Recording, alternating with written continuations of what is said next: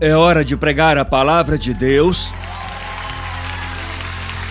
E. Sabe o que eu quero fazer? Duas semanas atrás eu preguei: Deus está. Três pessoas lembram. Parece que foi dois anos atrás. Duas semanas atrás eu preguei: Deus está te apoiando. Quero revisitar esse pensamento. Ah. O nome dessa mensagem é Deus está te apoiando, parte 2. Vamos ler a escritura agora, então vamos nos assentar. Quero compartilhar uma história que eu pretendia contar da última vez que eu preguei, mas eu não consegui. E eu vou voltar e revisitar isso hoje. Isaías capítulo 30, versículo 21. Que bela promessa, o Senhor diz: Quer você se volte para a direita ou para a esquerda, seus ouvidos ouvirão uma voz atrás de você. É por isso que eu disse: Deus está te apoiando. Nem sempre você pode ver o que Ele está fazendo, mas sempre pode crer que Ele está fazendo excessivamente, abundantemente, acima de tudo que você pede ou imagina, de acordo com o poder dele que trabalha poderosamente dentro de você. Quantos creem nisso?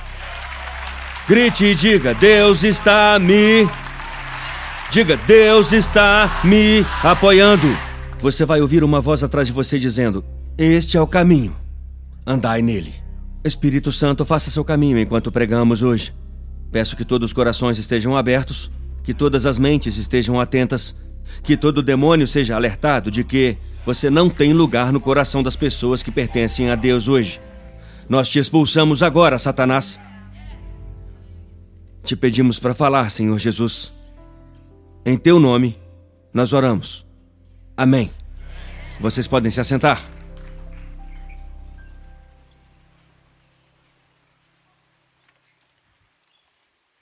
Um, uh, espere só um segundo. Chris Brown, vem aqui. Eu fiquei tão bravo com ele outro dia. A gente estava falando sobre uma música que escrevemos juntos e eu disse qual sua memória de quando escrevemos essa música. ele disse que nós ficamos até tarde. Foi o que você disse! Sim, mas. Foi tudo que você disse! Ele Era disse só o começo. Ele disse: Eu me lembro que ficamos até tarde. Isso não foi tudo não, que eu mas disse. pra mim foi uma lembrança muito bonita. Eu fiquei tipo. Isso é tudo que você se lembra? Não. Não foi minha melhor resposta. Não, veja, em sua defesa. Aqui tá o que ele disse. Foi tipo. Você se lembra de tudo. É mesmo. E, e isso não é verdade. Bem, eu me lembro de tudo, eu simplesmente não me lembro de tudo direito. É. Veja, no meu tempo livre, quando eu não estou pregando e ensinando, eu sou editor de cinema. Eu faço filmes a partir de memórias. Eu as recorto, sequencio, Coloco novos personagens, corto certas pessoas. Mas foi pior do que isso, você não fez a pior coisa. Outro dia, eu só tô pegando no pé dele porque somos amigos desde que tínhamos 15 anos de idade. Então eu posso pegar no pé dele. Você pensa, não seja tão mal com esse cara, você acabou de ler a Bíblia e tá aí detonando o seu líder de adoração. Eu não tô detonando ele, esse é o meu cara, confia em mim sobre isso. Mas o Graham, outro dia, disse: Você nem foi na minha formatura de sexta série. E eu fui. Então a Holly, graças a Deus por ela, ela percorreu toda a galeria de fotos dela e encontrou a minha foto, a prova, a prova de paternidade. Ela usou o Photo Stream e graças a Deus, porque acho que agora vou precisar de um armazenamento de registros oficial na minha casa. para que meus filhos acreditem que eu estava lá nos marcos das vidas deles. É. é assim que fazem com você. É. É assim que fazem com você. Você vai para formatura de sexta série, que posso dizer é emocionante.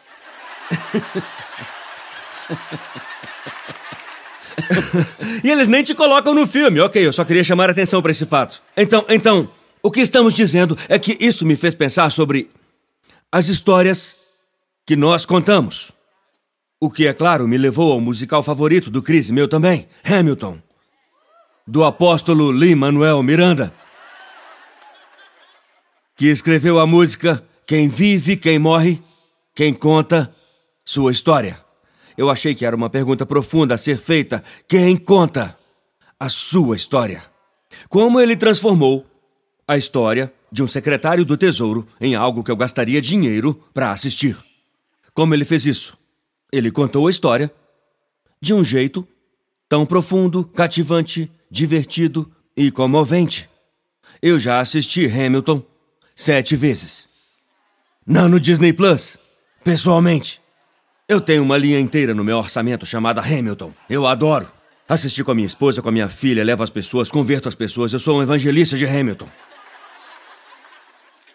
Ele fez uma música, Quem Vive, Quem Morre, porque estava contando a história de Alexander Hamilton que todos nós ouvimos na aula de história. Ninguém pagou para ouvir isso. Mas ele contou a história de tal forma que eu vi sete vezes. Eu não repeti a matéria de história sete vezes.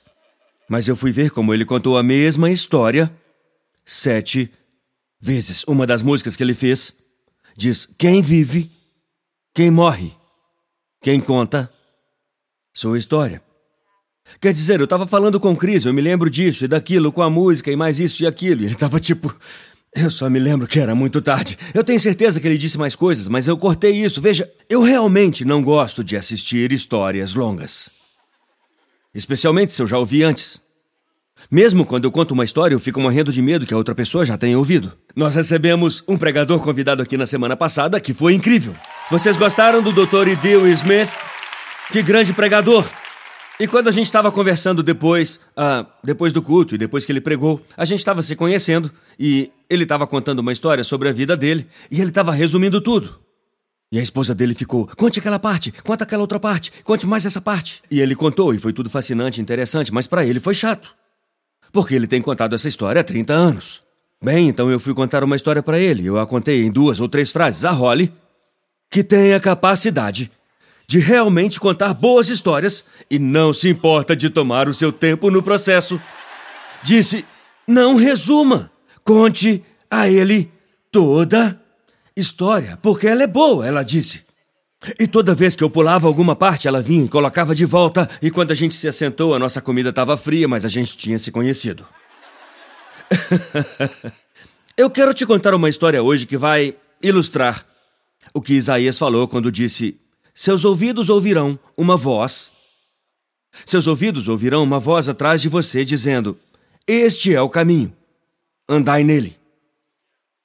Essa é uma promessa maravilhosa. O problema é, o problema é que seus ouvidos ouvirão uma voz atrás de você dizendo: Este é o caminho, andai nele. Mas essa não será a única voz que você vai ouvir. Se essa fosse a única voz que eu fosse ouvir, eu estaria pronto.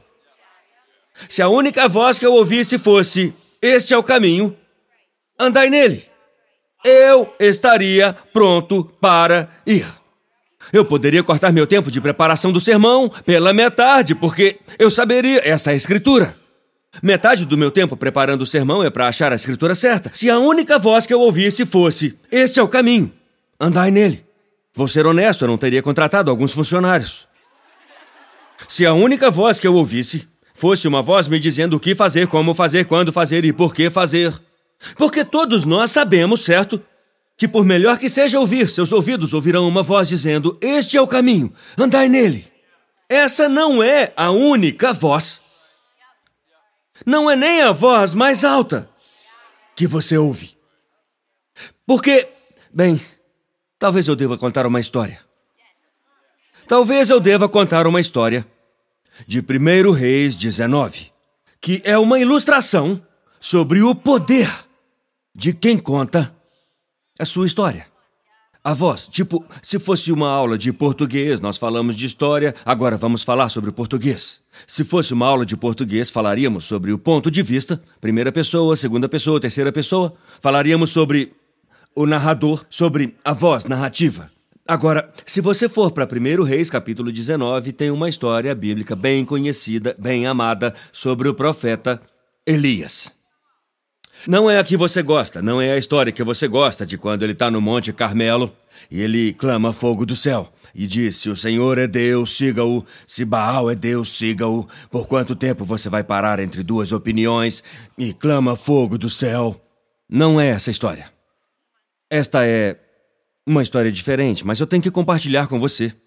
Porque vai te ajudar a ver que nós não só ouvimos a voz de Deus em nossos momentos de decisão e naquelas transições cruciais em que temos que decidir o que fazer e para onde ir e se devemos desistir ou se perseverar, mas há outra voz. Muitas vezes não é a ausência da voz de Deus que te impede de cumprir o seu chamado. É a presença de outras vozes. que você não reconhece como a voz do inimigo, até que elas levem você para fora do caminho do propósito de Deus para sua vida. Foi exatamente o que aconteceu com Elias. Posso contar a história? Seu entusiasmo é desencorajador. Mas vou assim mesmo. Agora Acabe disse a Jezabel tudo o que Elias tinha feito. Nós vamos voltar nisso. E de como ele havia matado todos os profetas com a espada.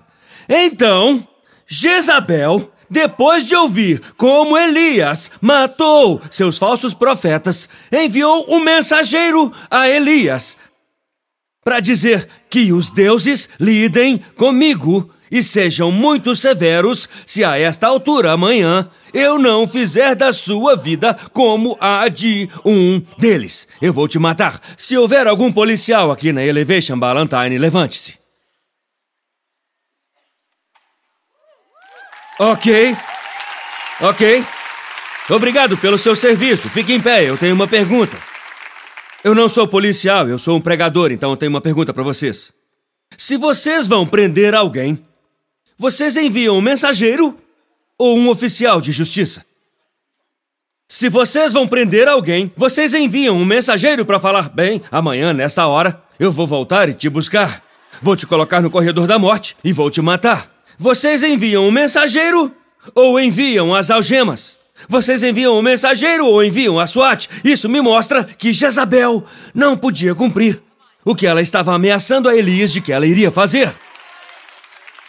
Acho que não ia precisar de vocês responderem a pergunta. Podem assentar. Certo? Assim vemos desde o início que essa mulher Jezabel, tão perversa quanto era, tão má quanto era, tão manipuladora quanto era, tão irada quanto era, tão mesquinha quanto era, com tanta destruição que causou, ela não tinha poder sobre o servo de Deus. Ela não tinha poder sobre o profeta de Deus. Ela não tinha poder para fazer o que disse que faria. A única esperança que ela tinha era ameaçá-lo ao nível de que ele abandonaria o lugar que Deus o havia colocado. Porque ela sabia: se ele ficar, meus deuses não dão conta. Se ele ficar, Deus é com ele. Se ele ficar, sabe, o inimigo sabe a mesma coisa sobre você, que se você firmar seus pés e se decidir, isso é o que Deus me chamou para fazer. É isso que eu vou fazer. Isso é o que eu fui mandado a fazer. É para isso que eu fui criado. É isso que eu sou chamado a fazer. É por isso que eu vim à terra. É por isso que eu nasci. É por isso que Deus me deu esses dons. É por isso que ele me deu essas experiências. É para isso que eu estou aqui e eu vou fazer isso. Não importa o que Jezabel Diga sobre isso. Se você alguma vez decidisse sobre isso, você seria imparável. Sabendo disso, o inimigo envia ameaças, intimidação e insegurança. Talvez você esteja familiarizado com a história, mas eu quero contar para você rapidinho. Ela disse: A esta altura amanhã, eu vou te matar. Ela não podia fazer isso. A prova que ela não podia é que ainda não tinha feito. Vou falar de novo. A prova de que o inimigo não pode fazer com você aquilo com o qual ele fica te assustando dizendo que vai fazer. É que, se ele pudesse, ele já teria feito isso. Uh! Uh! Obrigado, Jesus! Então quer dizer, quer dizer, quer dizer que ele não tem nenhum poder sobre mim. Que meus padrões de pensamento não deem a ele. Está correto. Agora, Jezabel, Jezabel é uma pessoa na história. Ela é uma rainha fenícia. Ela trouxe os ídolos de Baal e Azerá. E ela realmente afastou a nação de Deus quando se casou com Acabe. Mas, mas, veja o verso 3, porque não é a ameaça dela que é a parte mais significativa dessa passagem. E não são os sentimentos de Elias. O verso 3 diz: Elias teve medo e fugiu pela vida dele. A maneira como está redigido dá indicação de que ele achou que ela realmente poderia fazer o que ela disse que faria. Eu não creio nisso. Vou te mostrar por quê. Agora, isso é só introdução, isso é apenas algo que eu quero que você veja antes de chegarmos à parte da passagem que o Espírito Santo quer iluminar seu entendimento hoje.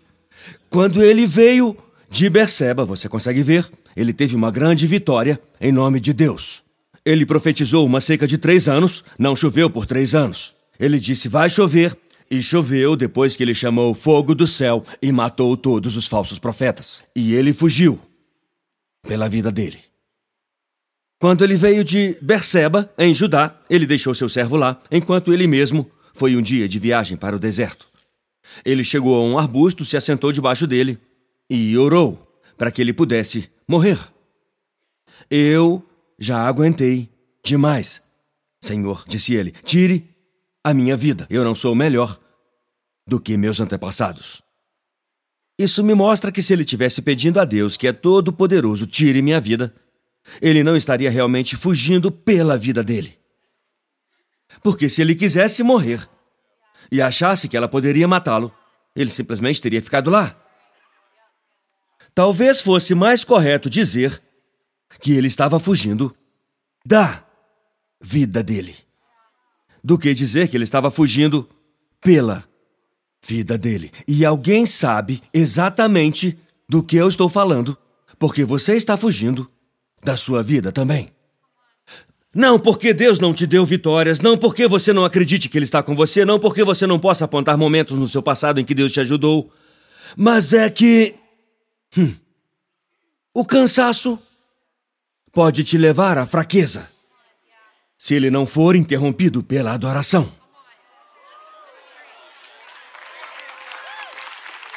Quem é você? Você fala comigo o tempo todo que eu estou pregando, eu sempre quis te conhecer, eu te amo tanto.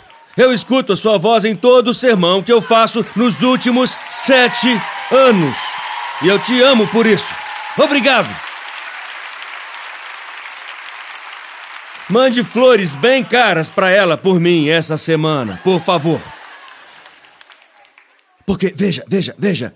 O profeta disse, o profeta disse: Tire minha vida, Senhor. Eu não sou melhor do que meus antepassados. Eu vou te dar um contraste aqui, você vai se achar bem nele. Eu não sou profeta, não tem ninguém tentando me matar. Eu nem sei por que, que eu vim aqui hoje. Esse cara tá me contando uma história sobre um profeta épico e eu só tô tentando fazer meu filho voltar pra escola, só tô tentando pagar meu aluguel e isso não tem nada a ver comigo. Você tá errado.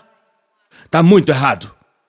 Essa dinâmica que eu vejo na história da vida de Elias me encoraja a dizer que mesmo as pessoas de maior fé têm que lidar com momentos ruins.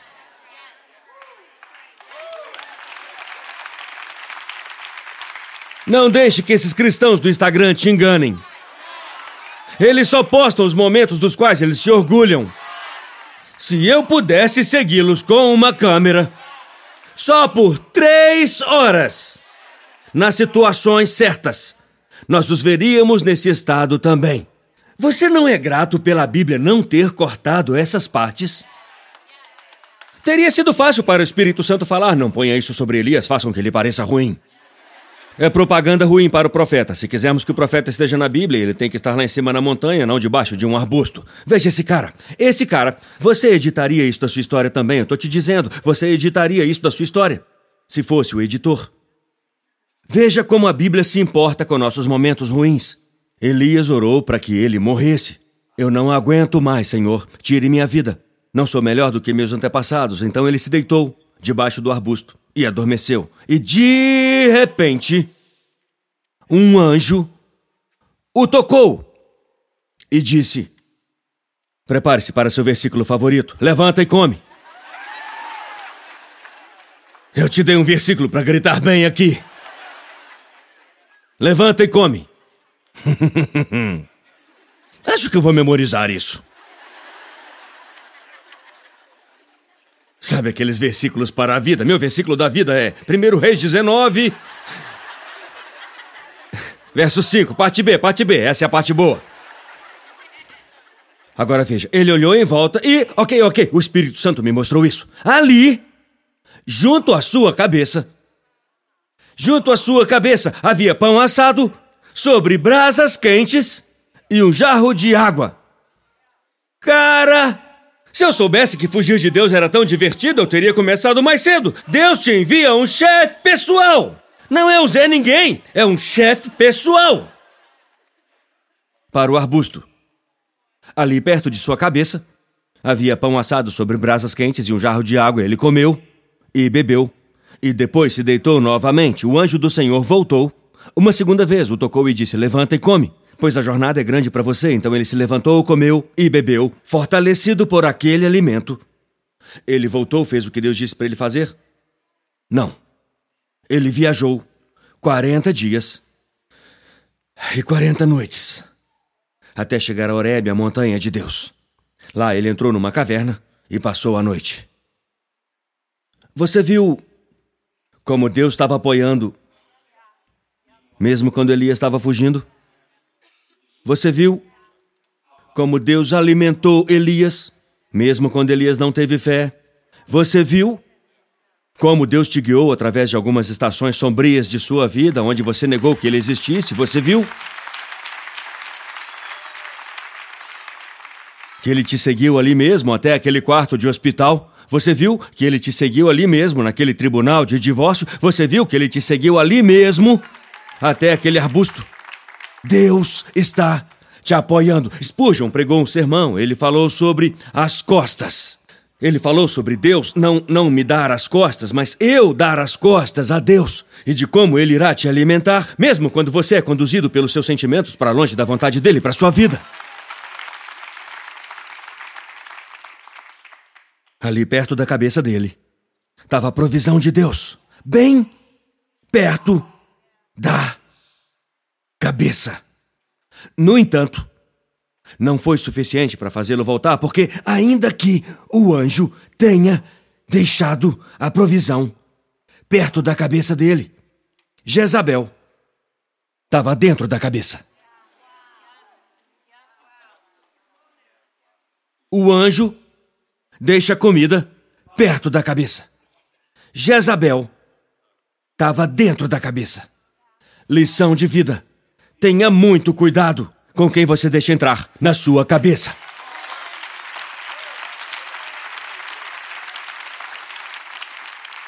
Quantas pessoas só deixam entrar na sua casa quem tirar os sapatos?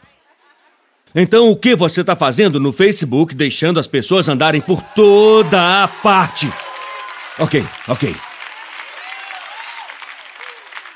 Eu sinto muito, isso foi muito conflituoso. Eu só estou tentando ajudar a ver a discrepância.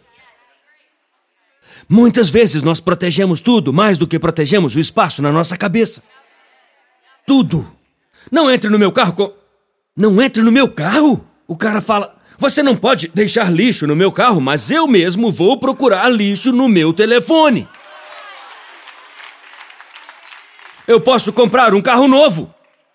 Mas eu tenho muito espaço na minha cabeça. Eu tenho muito espaço na minha cabeça. Eu preciso disso para minha família, preciso disso para minha igreja, preciso disso para quem conta comigo, preciso disso para o meu futuro. Então não, você não pode simplesmente passar pela minha mente com sapatos enlameados. Não estou sendo malvado, estou sendo estratégico, porque tenho um chamado na minha vida.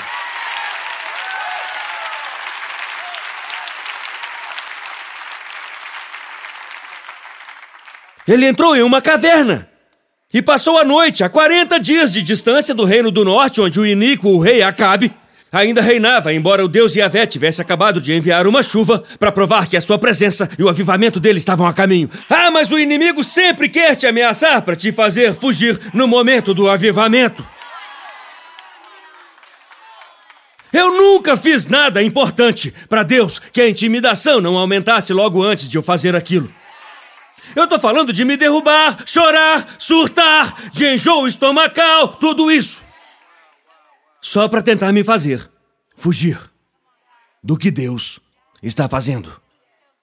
Ele entra numa caverna. Quantas vezes já me ouviu pregar sobre essa caverna, Holly? Ela disse algumas. Quantas vezes você já me viu entrar naquela caverna na minha vida pessoal? Sim. Sim. Eu conheço bem essa caverna. Não são tantas as implicações físicas da caverna, nós a chamamos de caverna do homem. Isso deveria ser uma coisa boa.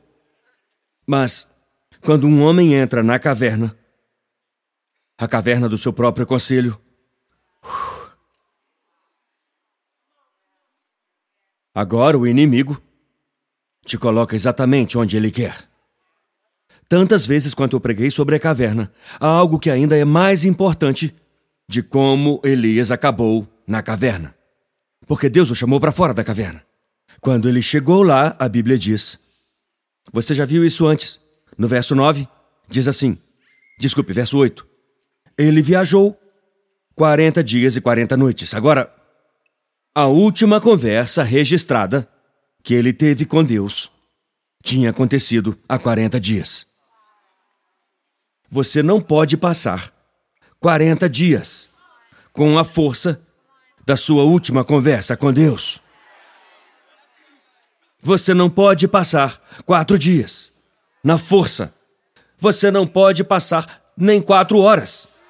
Você não pode passar nem quatro minutos. Quando eu prego, vou te contar um segredo. Eu falo com Deus sobre você, enquanto eu falo com você sobre Deus. Se você pudesse ver a conversa na minha cabeça, entre cada frase tem uma conversa interna que eu falo do que eles precisam agora, Senhor, do que eu estudei, do que eu preparei, o que você quer dizer a seguir, Espírito Santo. Oh, obrigado por isso, Senhor, isso é bom. Não, eu vou pular isso porque vem de mim, não do Senhor. Ah, eu vou dizer isso porque pode ser delicado, mas pode ajudar a libertar alguém. Essa conversa constante com Deus não é apenas para pregadores é para todo povo de Deus. Sim, para você. 40 dias é muito tempo para ficar longe. Eu disse semana passada que você não pode deixar que os domingos sejam a próxima vez que você espera que Deus fale. Você não pode. A maneira como as pessoas fazem na igreja agora é provavelmente, se formos honestos sobre isso, a cada três ou quatro domingos que as pessoas aparecem. Então, quando eu falo do que eu preguei há duas semanas, alguns pensam: será que foi o sermão de Páscoa? Esse foi o último que eu ouvi. Eu não tô te criticando, tudo bem. Todos nós ficamos ocupados, contanto que você esteja falando com Deus ao longo do caminho. A última coisa que ele disse a Deus foi: Me mate! Me mate! Já deu! É isso! Deu para mim! Eu não aguento mais, Senhor! E Deus o segue até a montanha onde ele não deveria estar, depois de alimentá-lo na jornada que ele não deveria fazer. Graças a Deus pela graça dele. É assim, é assim, é assim que Deus tem a intenção de chamar nossa atenção para o que ele quer fazer. Não porque somos importantes, mas porque o que ele quer fazer é importante. Ele respondeu: tenho sido muito zeloso. Oh, desculpe, esqueci a melhor parte. Quase deixei de fora a melhor parte. E a palavra do Senhor, versículo 9, parte B. E a palavra do Senhor veio a ele. O que você está fazendo aqui, Elias? Eu vou resistir à tentação de pregar essa pergunta, porque eu já fiz isso muitas vezes. Vamos ver algo diferente dessa vez. Ele respondeu: Tenho sido muito zeloso pelo Senhor Deus Todo-Poderoso. Os israelitas rejeitaram sua aliança, derrubaram seus altares e mataram seus profetas com a espada. Eu sou o único que resta e agora eles estão tentando me matar. Também, tire do telão. Eu quero que você encontre a mentira no que Elias disse. Encontre a mentira. O que você disse? Ok. Ok, vamos continuar. Vamos ver se ele está certo. Eu só quero questionar para que você se apegue ao que você acha. Ele disse: Tenho sido muito zeloso pelo Senhor Todo-Poderoso, o povo rejeitou a aliança, derrubou os altares, matou os profetas, sou o único que resta, estão tentando me matar. Vá para o verso 11. O Senhor disse: Saia e vá para o monte na presença do Senhor, pois o Senhor está a caminho. Então um grande e poderoso vento rasgou as montanhas e partiu as rochas diante do Senhor. Mas o Senhor não estava no vento. Depois do vento houve um terremoto, mas o Senhor não estava no terremoto. Depois do terremoto veio o fogo, mas o Senhor não estava no fogo. E depois do fogo veio um suave sussurro. Próximo verso. Quando Elias ouviu isso, ele puxou seu manto sobre seu rosto e saiu e ficou na boca da caverna. Não é uma frase interessante? Eu sei que isso não é o que significa, mas quase me lembra que o tempo todo que ele estava na caverna, houve conversas acontecendo que não eram de Deus, a boca da caverna O tempo todo que ele estava naquela caverna, ele estava tendo uma conversa. O tempo todo que ele estava naquela caverna, havia uma conversa acontecendo na caverna. O tempo todo você se afasta das pessoas. O tempo todo você se afasta da comunidade. O tempo todo você foge do que Deus te deu para fazer. Porque, sabe, a caverna continua falando. É uma câmara de eco. Simplesmente fica pulando, ele vai e volta, e vai e volta. 40 dias para chegar à caverna e passou a noite lá. E o Senhor fez a pergunta: O que você está fazendo aqui? Veja a resposta no verso 14. Coloque o verso 14. Ele respondeu: Tenho sido muito zeloso pelo Senhor Deus Todo-Poderoso. Os israelitas rejeitaram sua aliança, derrubaram seus altares e mataram seus profetas com a espada. Eu sou o único que resta e agora eles estão tentando me matar também. Pessoal, me perdoe, acho que a equipe da técnica errou. Esse é o mesmo verso que lemos no verso 10. Galera, coloque o versículo 14 rapidinho. Quem trouxe uma Bíblia de papel? Eu estou procurando um cristão pronto para o arrebatamento com uma Bíblia de papel. Você tem? Veja o verso 14, eles erraram. Eles colocaram o mesmo verso no 14 que colocaram no 10. Coloquem, coloquem uma pessoa nova lá atrás na projeção. Hã? É o verso certo? Mas coloque o verso 10 de volta. Ele respondeu: Tenho sido muito zeloso pelo Senhor Deus Todo-Poderoso. Os israelitas rejeitaram sua aliança, derrubaram seus altares e mataram seus profetas com a espada. Eu sou o único que resta e estão tentando me matar também. Verso 14. Ele respondeu: Fui muito zeloso pelo Senhor Deus Todo-Poderoso. Os israelitas rejeitaram sua aliança, derrubaram seus altares e mataram seus profetas com a espada. Eu sou o único que resta, e agora estão tentando me matar também. Você quer dizer que Deus acabou de enviar um terremoto uma tempestade de vento e o fogo. Deus acabou de enviar terra, vento e fogo. E você continua cantando essa mesma cançãozinha triste.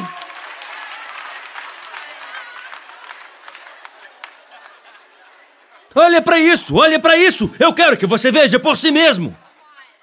Como nós podemos, nós podemos ficar presos em uma história. Deus pode fazer coisas loucas ao seu redor para te mostrar: eu ainda sou quem você achava que eu era. Eu ainda sou quem você alegava que eu era na montanha e que você esqueceu na caverna.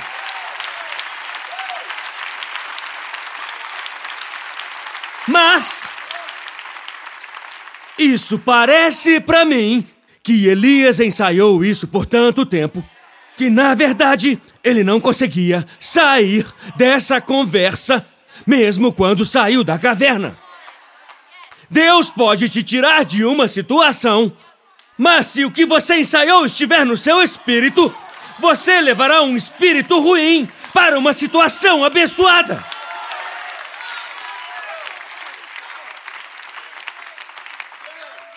Tipo, afinal, ele teve 40 dias para praticar esse discurso. Já estava dominado. A cada passo que ele dava para longe da vontade de Deus para a vida dele, para longe do propósito de Deus para o profeta, para longe de onde Deus mostrava milagres a ele. A cada passo que ele dava isoladamente, a voz de Jezabel ficava mais alta. Então, ele começa a cortar as melhores partes da história. Eu não acho que essa história é que ele estava contando 40 dias antes, recém-saído do Monte Carmelo. Eu acho que quando ele começou a se afastar de onde Deus o chamou, provavelmente ele falava outras coisas também. Sabe, isso é muito difícil, estou muito cansado e eu quero morrer. Quer dizer, eu vi Deus fazer grandes coisas no Monte Carmelo e eu creio que há esperança agora que Deus enviou a chuva. A cada passo que ele dava, ensaiando a história errada.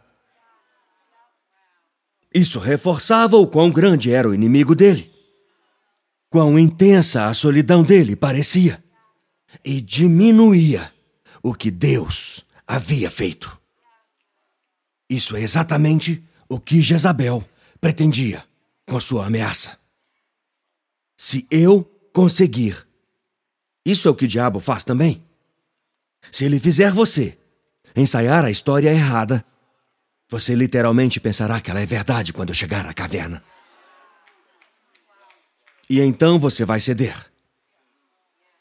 Você vai ceder. Não vai ter força para ficar de pé. Você não é fraco, só está cansado.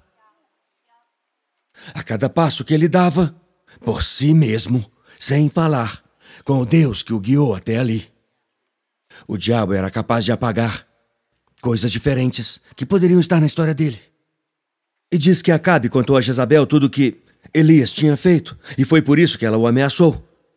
Acabe vai para casa e diz a Jezabel: Esse cara. Não mexe com esse cara. É melhor você fazer algo sobre ele, ou ele vai arrancar todo o seu reino adorador de ídolos das suas mãos. Ele vai te mandar de volta para Fenícia. Esse cara é louco. Ele mandou matar os touros. Esse cara mandou pegar água em uma seca, quatro jarros de água, e derramar a água na madeira três vezes, e em seguida chamou pelo fogo. Este não é exatamente o mestre da estratégia, mas ele é um gigante espiritual. Ele estava molhando a lenha e orando pelo fogo. Foi isso que Acabe disse.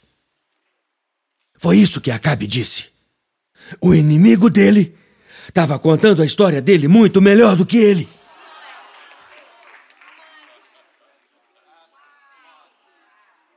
Quer dizer, Acabe não se calou. Ele contou a Jezabel tudo o que Elias tinha feito. Ele não deixou de fora nenhum detalhe. E aí ele pegou os touros e começou a insultá-los, tipo: Ei, vocês talvez devessem gritar mais alto, talvez Baal esteja no banheiro. Ele contou tudo o que Elias tinha feito. Ele contou como Elias tinha dito no capítulo 18, quando ele disse: Eu vejo uma pequena nuvem, do tamanho da mão de um homem. Então o servo disse: Eu não vejo nada. E Elias disse: Bem, o problema não é com a palavra de Deus, é com os seus olhos. Vá lá olhar de novo. Ele enviou aquele servo. Lembra de quando eu te fiz subir e descer as escadas uma vez pregando essa passagem? Isso, isso. Eu o mandei de um lado para o outro sete vezes. Foi o melhor aeróbico que ele já fez na vida dele. Eu mandei ele andar de um lado para o outro e falei sobre a frustração da fé. Ele contou a Jezabel tudo isso. Acabe que contou, o inimigo contou, porque o inimigo é um contador de histórias melhor do que a maioria dos filhos de Deus. Ele vai te contar histórias. Veja como ele é bom, veja como ele é bom. Ele só consegue inventar coisas que podem acontecer. Que podem acontecer. E então ele enfatiza o hipotético à medida que você esquece o histórico. Então, tudo que Elias realmente tinha que fazer era dar ao diabo uma aula de história. Tudo que Elias realmente tinha que fazer para se impedir de ir na direção errada, de afundar nas profundezas do desespero e dizer: Eu sou um suicida, eu não quero viver, eu não quero mais fazer isso, eles estão tentando me matar. Tudo o que ele tinha que fazer enquanto caminhava era parar por um momento e contar a história como ela realmente aconteceu. Eu achava que eu era o único, mas meu Deus é Deus e Yahvé. Eu estava naquela montanha sozinho e clamei pelo fogo e molhei aquela lenha e Deus veio. Eu fui ao riacho chamado Querite e os pássaros me trouxeram comida. Eu fui à casa da viúva e multipliquei o olho dela. Por que você continua deletando as coisas que Deus fez e adicionando coisas que o inimigo pode fazer e fica fugindo do seu propósito?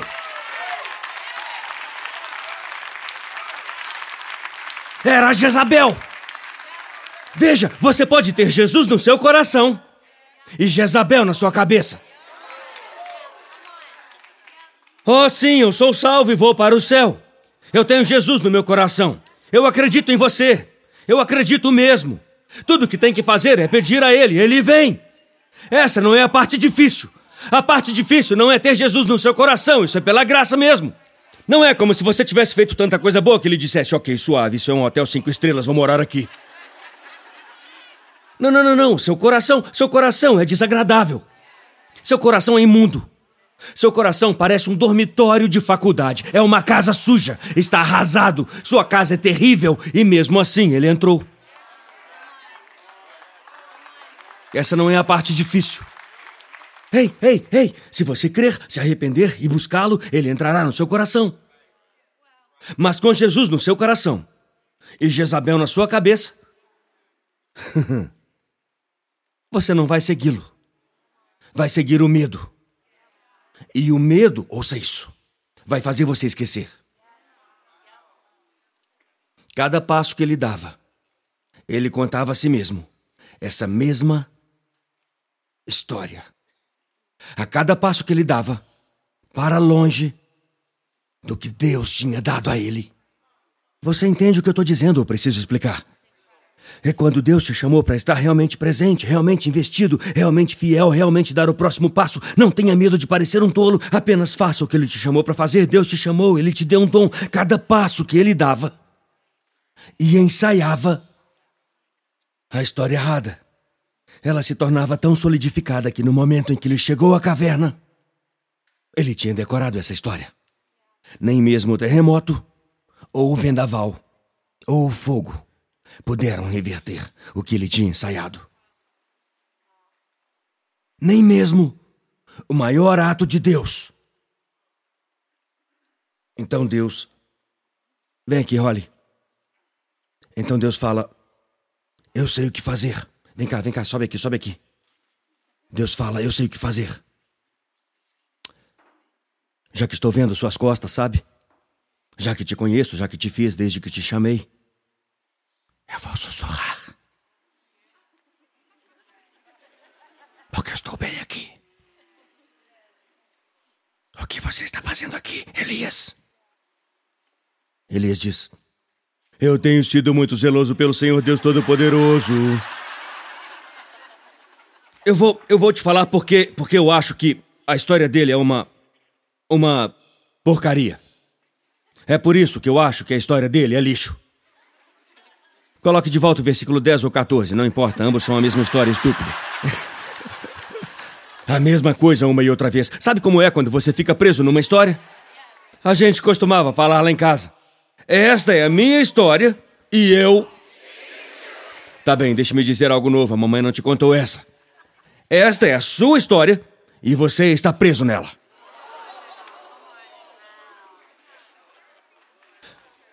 Mesmo quando Deus explode a caverna toda e agora não tem uma caverna para você ficar. Mas você ainda está preso naquela conversa. Na sua cabeça. Do que Jezabel disse. Enfim, ele disse: Eu tenho sido muito zeloso pelo Senhor Deus Todo-Poderoso. Os israelitas rejeitaram sua aliança e derrubaram seus altares. E mataram seus profetas com a espada. Eu.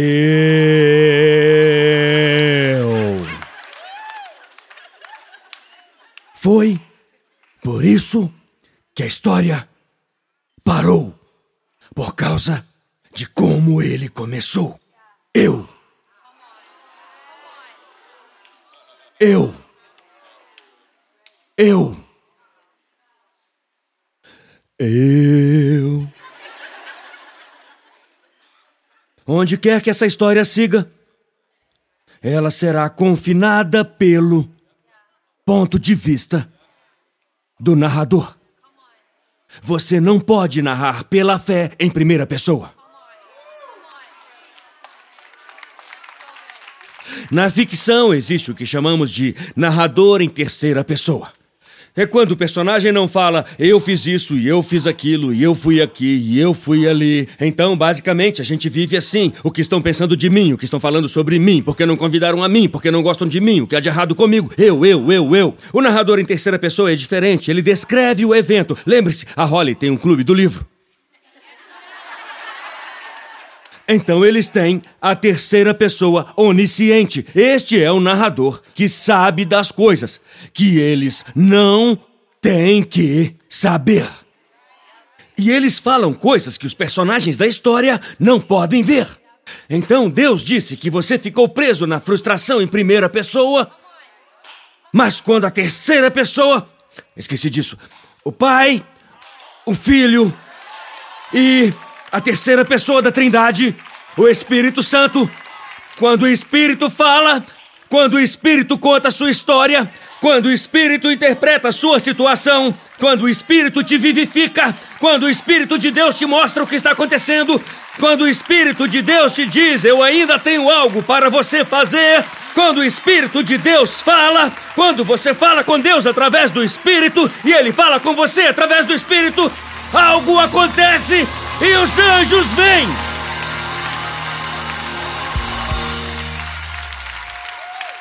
Então, então, role, role. Eu não vou gritar com você. Eu só vou deixar você saber que eu estou aqui com você. E nós podemos conversar. Podemos conversar. Nós podemos falar sobre isso. Fale com ele. Fale com ele sobre isso.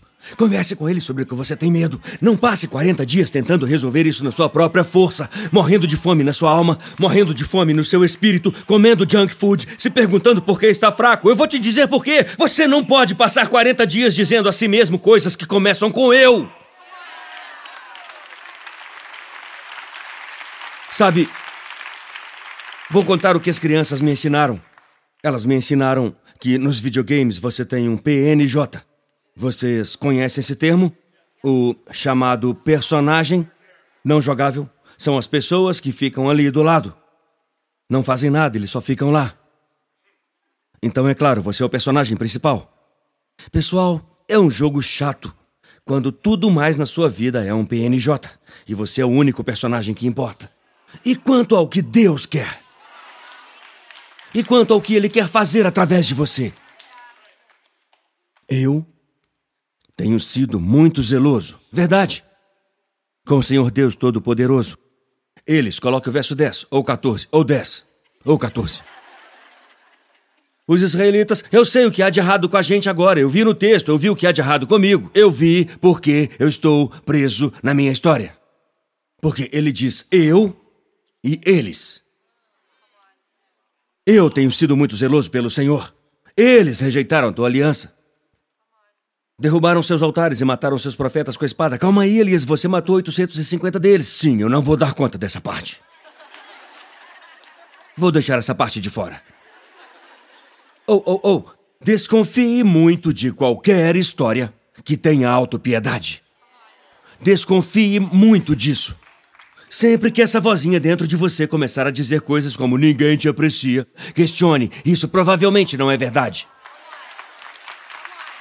Ela tá ficando empolgada agora. Eu tô preparando ela para o Reflect. Tô preparando ela para o Reflect. Porque quero que você saiba que quando você for se preparar para pregar para as mulheres na sexta-feira, a voz de Deus não será a única voz falando com você. Jezabel vai falar coisas também. Quem você acha que é para pregar isso? Você não tem nada para falar. Ninguém quer te ouvir. Você luta contra todas essas coisas também, sua hipócrita. A propósito, Jezabel será a voz mais alta que você vai ouvir. Porque Jesus vai sussurrar.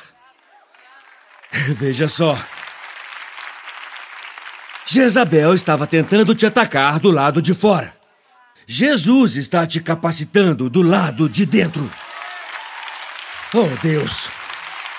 Eu sinto alguém sendo liberto hoje. Eu sinto, você vai ouvir uma voz atrás de você dizendo: Isso é que eu te dei para fazer. É assim que eu quero que você crie essas crianças. É assim que eu quero que você faça coisas ótimas pro seu marido. Seja muito legal com ele, ele é maravilhoso. o Senhor diz coisas assim. Por exemplo, eu quero que você entenda o poder da história que você conta para si mesmo. Se a história que você conta para si mesmo começa com eu, ela vai acabar em insegurança. Se a história que você conta para si mesmo começa com eu, ela vai acabar em inadequação. A propósito, se a história que você conta a si mesmo começa com eu, ela vai acabar em idolatria. Você se encontrará apoiado em um Deus que não pode te apoiar. Eu gostaria que Elias tivesse dito: diga a Jezabel. Sabe, ah, eu não posso falar do jeito que eu quero. Se eu pudesse falar do jeito que eu queria. Jezabel, por favor, é o que eu quero falar. Ah, eu não posso falar do jeito que eu quero falar. Você não se lembra do que Deus fez? Da última vez que você me desafiou, seu demônio imundo, tire as mãos da minha casa! Tire seus pés lameados da minha boca! Você não se lembra do sangue de Jesus, o Cordeiro, que foi morto? Esta é a melhor parte! O Cordeiro que foi morto desde a fundação do mundo!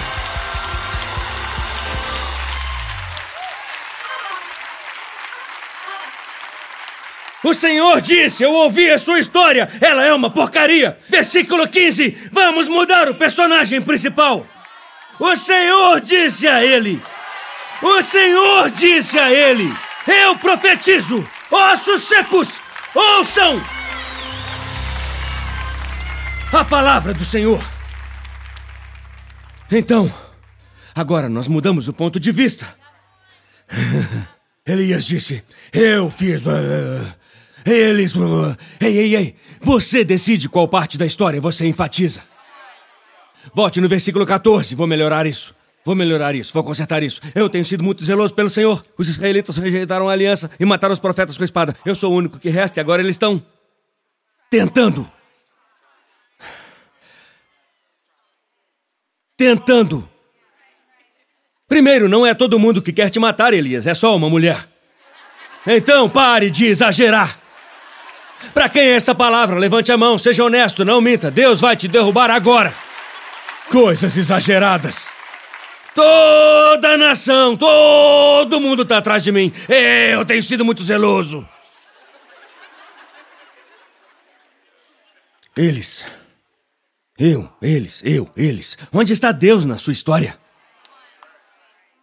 Eles estão tentando, mas não podem. Pare de citar erroneamente Isaías 54, 17. Nenhuma arma será forjada contra ti. Não! Nenhuma arma forjada contra ti prosperará. Será sempre forjado. Não vai funcionar.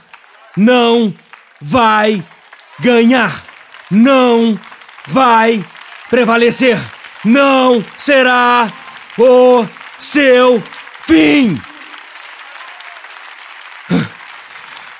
É melhor você se sentar, baby. Eu quero pregar. Eu quero pregar. Eu quero pregar. Eu quero falar com todo mundo que tem estado debaixo do feitiço de Jezabel. Tire-a da sua cabeça! Tire-a da sua cabeça! Tire-a da sua mente! Tire-a de seus pensamentos! Tire-a da sua meditação! Tire-a de seu telefone! Tire-a de sua cabeça! Para que você possa ouvir o sussurro. E então, você vai ouvir uma voz atrás de você. Veja o que Deus disse a Elias. Versículo 15: Volte pelo caminho que você veio. Deus enviará certas palavras para sua vida que serão palavras de virada. O Senhor disse que eu estou pregando para alguém hoje que pode nem estar nesse lugar e talvez nem veja essa mensagem por anos. Essa é uma palavra de virada para você. Uma palavra de virada. Uma palavra de virada. Uma palavra de virada. Volte pelo caminho que você veio. Mas pare de contar a história que você está contando. Parte do seu sofrimento não é por causa da sua situação, mas por causa da sua história. É porque isso aconteceu, é porque fizeram isso. Não, não, não, não, não, não. Volte pelo caminho. É onde está o brilho disso. Deus diz: quando chegar ao deserto de Damasco, um Jazael, rei sobre Arã, tá certo, comece a andar, comece a andar. E à medida que avançar, você vai ouvir uma voz, dizendo: Esse é o caminho, verso 16. Unja também a Jeú, filho de Ninse, rei sobre Israel, e unja a Eliseu, filho de Safate, de Abel Meolá, para te suceder como profeta. Jeú matará qualquer um que escapar da espada de Azael, e Eliseu matará qualquer um que escapar da espada de Jeú. Quer dizer que Deus já resolveu aquilo que me preocupa?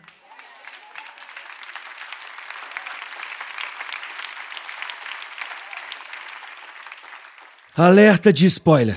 Jezabel é pisoteada por cavalos no final da vida dela. Elias é levado por cavalos e carros de fogo. Quem conta a sua história? Vamos, Limanuel, me ajude a pregar. Quem conta sua história? Eu fui redimido pelo sangue do Cordeiro. Estou de pé pela graça de Deus. Eu vou pra cima, não pra baixo. Essa é a palavra do Senhor. Jezabel não podia, ou ela teria feito. A ansiedade não pode, ou teria feito. A depressão não pode, ou teria feito. O pecado era forte. Jesus foi mais forte, maior. É aquele que está em mim. Sussurre, Espírito Santo, sussurre, sussurre. Sussurre as palavras do vento.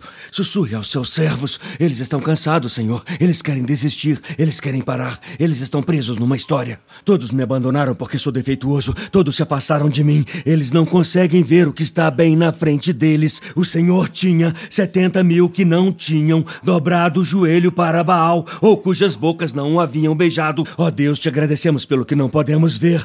Quando estamos presos em nossas próprias histórias, nós te agradecemos por ser a terceira pessoa, o Espírito Espírito Santo, o Espírito que dá vida, o Espírito que ressuscita mortos, o Espírito que fala a verdade, o Espírito que confirma, o Espírito que atende a porta quando a condenação bate, o Espírito que nos liberta, o Espírito que conduz e guia para a verdade. A temporada do Espírito de Deus está aqui. Fala, Espírito Santo. Fala, Senhor. Fala, Senhor. Guie-os de volta ao lugar que eles pertencem. Eles não pertencem a um frasco, não pertencem a nenhum tipo de frasco, nem um frasco de pílulas, nem uma garrafa de bebidas, nem uma garrafa de suas próprias batalhas das quais não conseguem sair. Não, Deus, eu os chamo para fora da caverna. Agora, Espírito Santo, chame-os para fora da caverna. Você enviou o terremoto, eles não ouviram. Mandou o fogo, eles não viram. Enviou o vento, eles ainda voltaram para dentro. Ah, mas Espírito Santo, se você sussurrar, como só o Senhor pode. Eu já resolvi aquilo que te preocupa. Elias levou 40 dias para voltar. A mesma quantidade de tempo que levou para chegar lá. Mas eu imagino que a cada passo que ele dava de volta para a vontade de Deus, ele contava a si mesmo a história verdadeira. Ao entrar em uma nova semana, ao entrar em uma nova temporada, ao entrar em um novo desafio. A cada passo, eu quero que você conte a história de um Deus que te guiou até aqui e não te trouxe tão longe para te abandonar. Do Deus que sustenta, do Deus Salvador, do Deus Guardião, do Deus da Aliança, do Deus de amor, do Deus bondoso. Cada passo conta uma história. Cada passo conta uma história. Você não pode crer no que Deus me guiou. Você não pode crer de onde Ele me levou. Você não pode crer do quanto Ele me libertou. Ele tem sido tão fiel. Então, em vez de começar sua história com o quão zeloso você tem sido, por que não começa com quão fiel é Deus? Ei, obrigado por nos assistir. Certifique-se de se inscrever no canal para que você não perca nenhum vídeo ou lives. Compartilhe esse vídeo com um amigo. Um agradecimento especial aos que têm ofertado generosamente. É por causa de vocês que este ministério é possível. Não há limite para o que Deus pode fazer através de nós quando nos unimos. Obrigado pelo seu apoio. Deus te abençoe.